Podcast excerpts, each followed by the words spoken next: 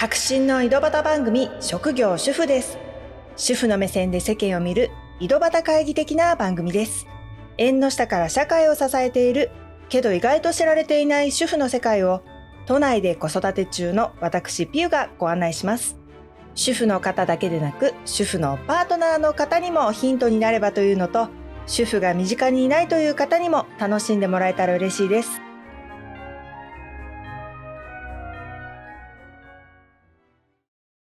皆様新年明けましておめでとうございます。昨年は聞いてくださってどうもありがとうございました。今年も変わらず月曜朝5時に配信してまいりますので今年もどうぞよろしくお願いいたします。今回はまずいただいたメッセージをご紹介します。こんばんは。いつも配信を楽しみにしています。私は兼業主婦で15歳の長女、かっこ中学受験しました。12歳の次女、かっこ今佳境です。の母です。ピウ様。様はね、恐縮なのでこの後3と言い換えさせていただきますね。ピウさんのお話はどれも興味深く、今までの配信は繰り返し聞いている回もたくさんあります。本当ですか？ありがとうございます。もう繰り返しね、聞いていただくなんてね、本当驚いたし、嬉しいです。ありがとうございます。特に中学受験に関する回は、気持ちがほろっとしたり、ふむふむと納得したり、とても参考にさせていただいております。リクエストさせていただきたいのは、受験生を抱えた母親自身のメンタルケアをどうなさっていたかです。母親が心穏やかに過ごさないと娘のメンタルに悪影響を及ぼすと分かっているものの、なかなか難しい日々です。もしピウさんのご経験をお聞かせいただければ励みになると思います。寒さが厳しくなってまいりましたので、ご家族の皆様ともお体お気をつけてお過ごしください。ということでメッセージありがとうございます。このね、一方向じゃないっていうのが本当に嬉しいので、ぜひまたあの、聞いていらっしゃる皆さんもお気軽にメッセージを送ってください。というわけで今回は、中学受験生の親、メンタルの話。中学受験の話はね、これまでもしてきてまして、まあ、特に長男の受験が終わった後のね、中学受験が終わりましたっていうタイトルのこの回が一番メンタルの話をしてるかなと思うんですね。受験の直後で今より生々しいと思うので、まあ、こちらもねリンクを貼るのでぜひ聞いていただけたらと思います。それ以外のね回も貼っておきます。で今回は過去回と被るところもあるかもしれないんですけどもう一度ね1年前を思い出してメンタルというところに特化してお話ししたいと思います。今日から1月に入りまして冬休み真っ只中ですね。で我が家も1月から受験の本番が始まったんですよ。これまでにも模試を重ねてきてるとはいえまやっぱ本番となるとね親の方もプレッシャーが違うんですよね。中学受験ではね親の役目っていうのが高校受験以降と違ってやっぱり多いんですよね。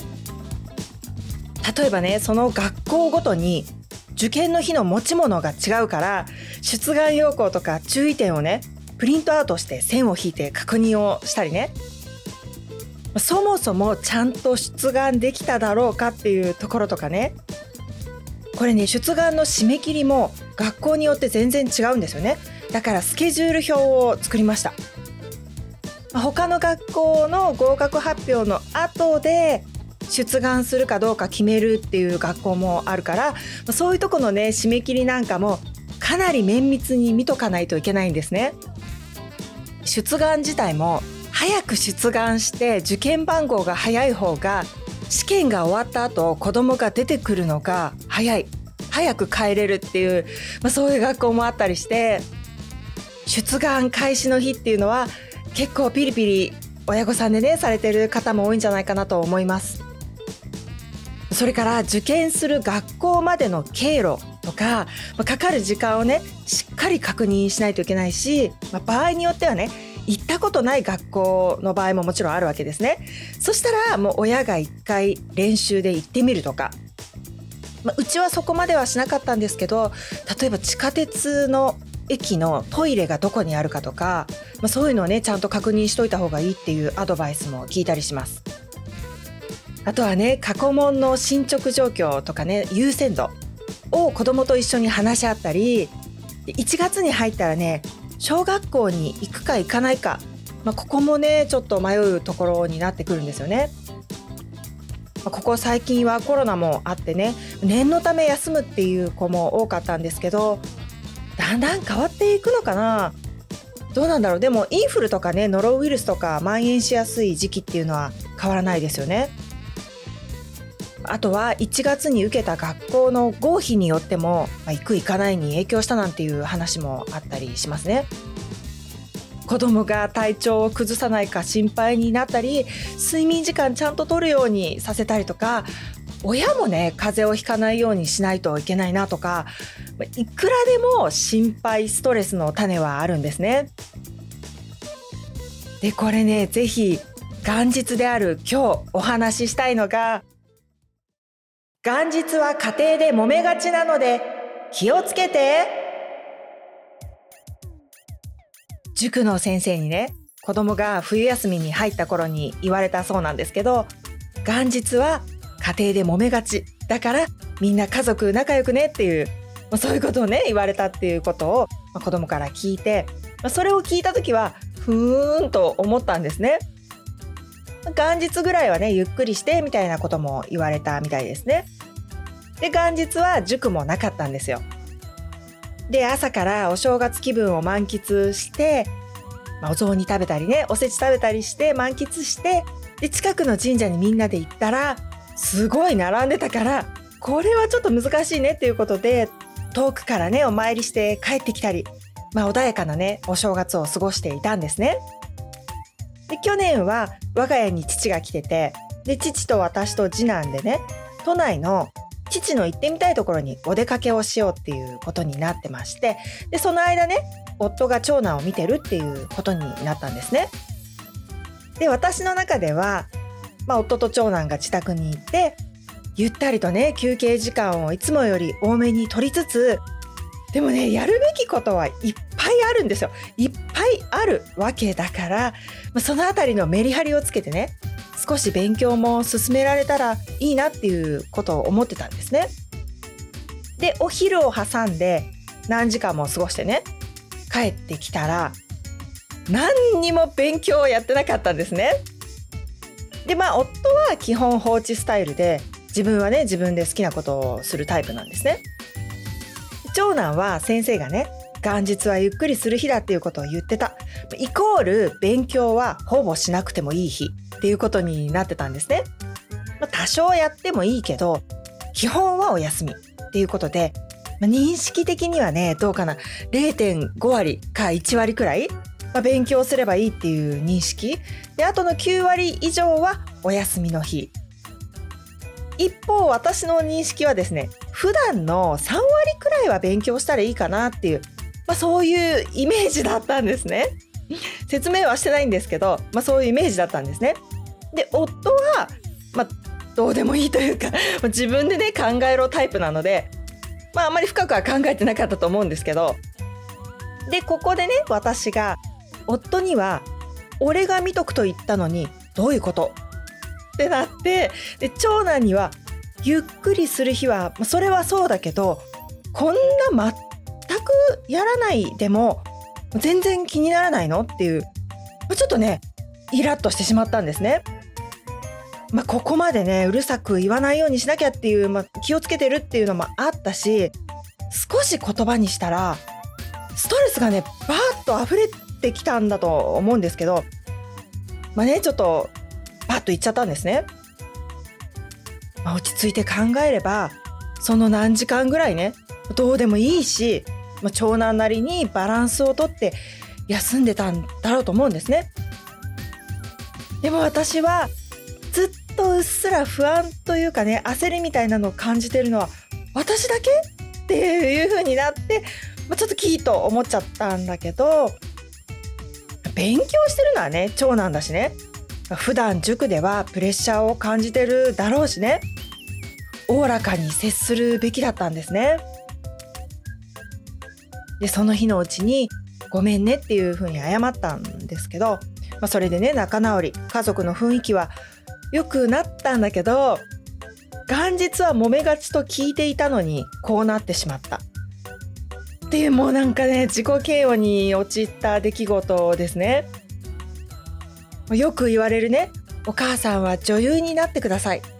これがねもう今になったらわかるけどなかなかその渦中にいると難しいんですよ。でこの時期はね親の不安ベースのイライラそして理想の自分との差に自己嫌悪っていうののねまあ連続だったかなと思います。だけど家から安心の場っていう価値をこれは絶対なくしてはいけないんですよね。子供に逃げ場がなくなっちゃうんですよね。それはね分かってたので、まあ、自分が悪いと思ったことは謝るでも同時にどうしてお母さんはこう言ってしまったのかっていう自分の思い心配する気持ちっていう、まあ、それもね伝えるようにしてました。でねこの時期もだし、まあ、もう少し前の時期からのことなんですけど、まあ、私はですね私はしみじみ思うのが合格体験記はまやかしということですね。まあ、合格体験記っていうのは難関校をね第一志望にしててそれに受かった子たちとその親御さんの、まあ、エピソードですね直前期にはこんな勉強をしたとかこんな風に子供を支えましたとかなどなどのねエピソードが載ってるあれですね。これはねもちろん読んで親にも子にも気づきのある冊子っていう意味合いを否定はしないしこんな時期もあったけど乗り越えて当初予想もしなかった難関校の合格を手にしたとかねこんな点数を取っていてもう本当に不安な時期を過ごしたけれども直前に大成長して合格を勝ち取ったみたいなねそういう内容に励まされるなんてこともねもちろんあると思うんですね。けどそもそも中学受験において第一希望に合格する子は3割に満たないと言われてるんですね。合格体験記に載ってる親子の、まあ、全部がそうではないんだけどその第一希望に受かった2割くらいの親子の物語が、まあ、多く載ってるっていう、まあ、そこにね気をつけて読まないといけないと思うんですね。そもそもこの第一希望っていうのもねその子の偏差値によってまあ、お尻を叩いてやる気にさせるみたいな意味もあるのかなと思うんですけど塾で〇〇コースなんて言ってね、まあ、選ばされていくような構造もあったりするわけなんですけどね、まあ、その中での2割くらいのうまくいった事例集かなと思ってるんですね。で大半の7割以上の親子は、まあ、そうは言ってないしそっちのが普通なんですよね。だからそういう子もいるっていう客観的目線もうむしろねまやかしと思っといた方がいいのかなっていうのがあるかなと思うんですよ。そういう意味ではしっかり読んで役に立ったなと思うのはね以前もご紹介したことのある太田利正さんの「勇者たちの中学受験」っていう本。これ副題が「我が子が本気になった時私の目が覚めた時」で帯には最後の3週間に何が起こる？とありまして入試本番の期間に何が起こったかっていうのをリアルに描いたノンフィクションですね。いくつかのね家族の体験記が載ってて思い描く理想の形ではないけども未来に向けて進んでいく感じ。これをね直前期に読んで合格体験記的な想像に進んでしまいがちなねこう自分の思考を客観的に引き戻すようにしてました。あとねこれ以外にも以前ねエンタメ界でも盛り上がる中学受験の世界っていう回でご紹介したようなね。これもリンク貼っておきますね。そこでお話ししたような中学受験小説とかね。それもまあ読むようにしてそういうのに出てくる旗から見ると改善の余地ありの母親像ですね。それを読んで自分に当てはめてねあこういうことはしない方がいいっていうこう戒めにしたりとか同じようなことをしてしまっていたら謝ったりね。その後はしないようにしたりまそういう感じでエンタメもたまに摂取して心の安定にねつなげようとしたりもしましたまあじゃあそれでねすぐに理想的母親像に簡単に近づけるかっていうとそうでもないんですけど、まあ、戒めですねこうのめり込みすぎて周りが見えなくなって子供にね怒鳴ってばかりとかねすごくよくわかるんですよね。けど小説とかで客観的に見るとその良くないところもはっきりわかるんですよ。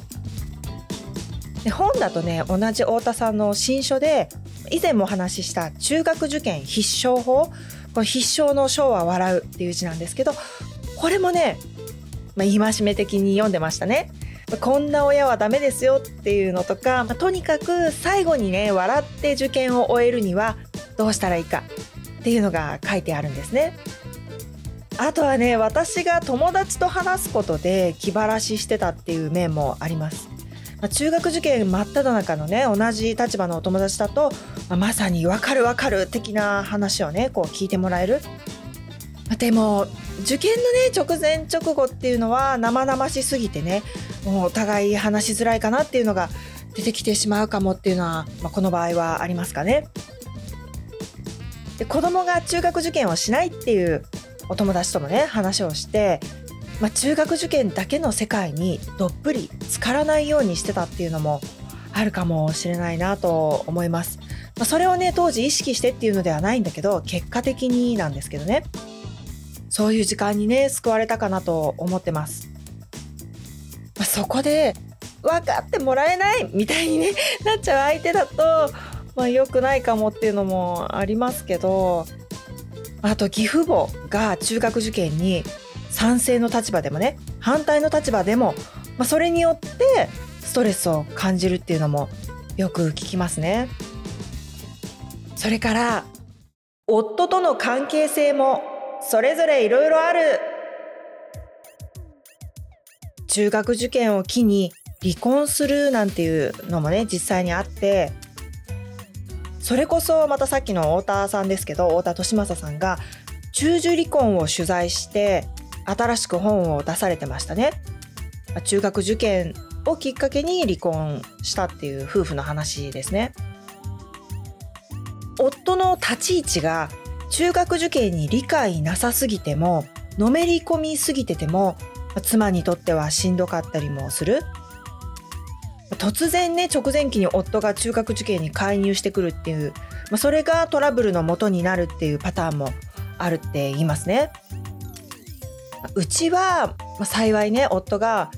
応援はするけれどもあくまで受験は本人のものだっていう立場でね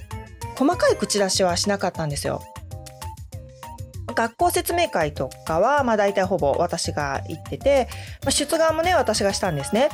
で塾の管理とか塾の先生との面接とかも私がしました。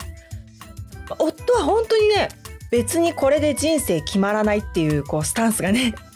はっきりぶれない人なんですよ。で確かに会社に入ってからじゃあ学歴順に仕事ができるかってねそういうわけでは全然ないですよね。そういうとこでは私も考え方のバランスをね夫と話すことで取っていたっていうのもあります。まあ、夫はその代わり国語とか社会とかのね勉強のアドバイスしたりとかあとね受験当日の朝ですね。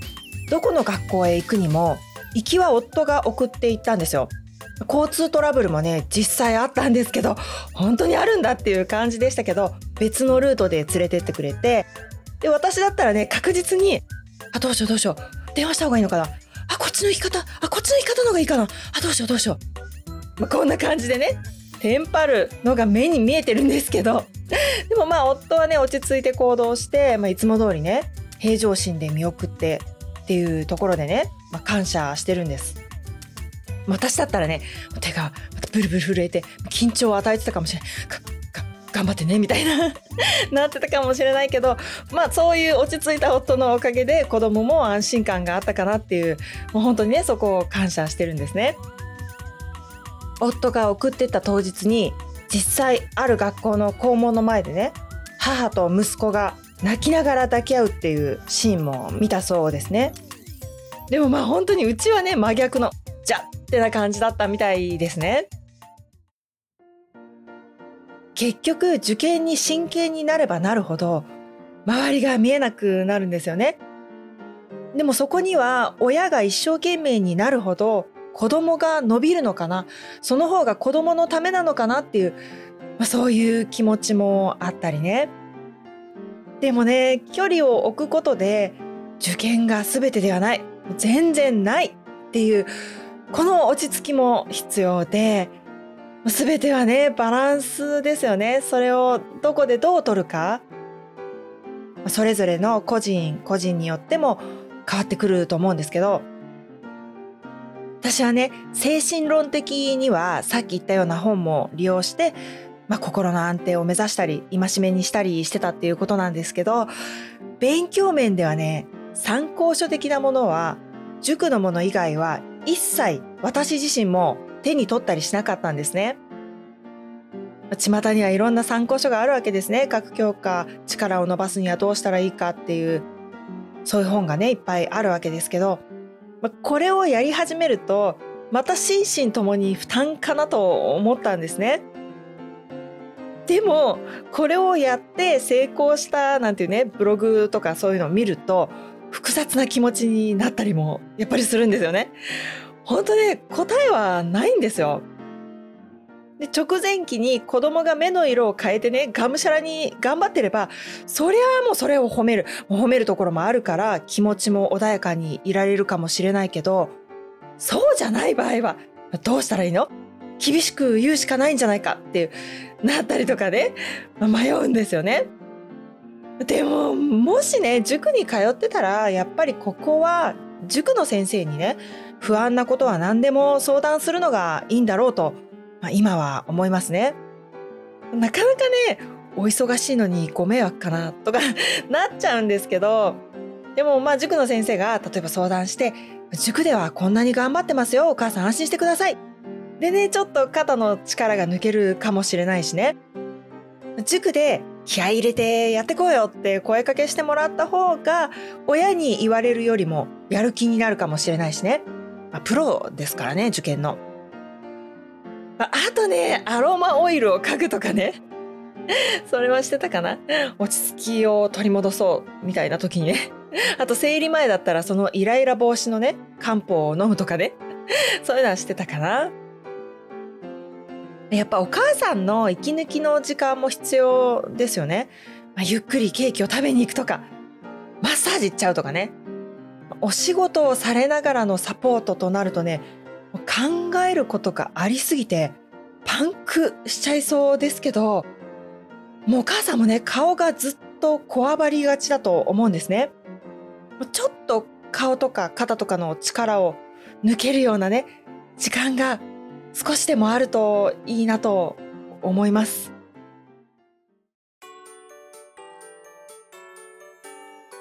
最後まで聞いてくださってどうもありがとうございました。今回私の話をしましたけどいつもそうか いつもそうですね。いやメッセージに対してのねちょっと答えになってるかはわからないなと思うんですけどあと少しあと約1ヶ月ですからね後悔っていうのは何にでもつきものなんですけどその後悔をね一個でも減らせるようにねお母さんの心も大切にそして健康に乗り切られますように中学受験に限らず受験生の親御さんいらっしゃいましたらもう本当に健康にね少しでも笑顔がある毎日を過ごされますように心からお祈りしております。白真の井戸端番組職業主婦です。もしよかったら番組のフォローボタンを押していただけたらと思います。新しいエピソードが追加されて聞いていただきやすくなりますし、私の励みになります。星の評価もいただけたら嬉しいです。ご意見ご感想などメッセージもフォームやインスタグラムでぜひ送ってください。それではまた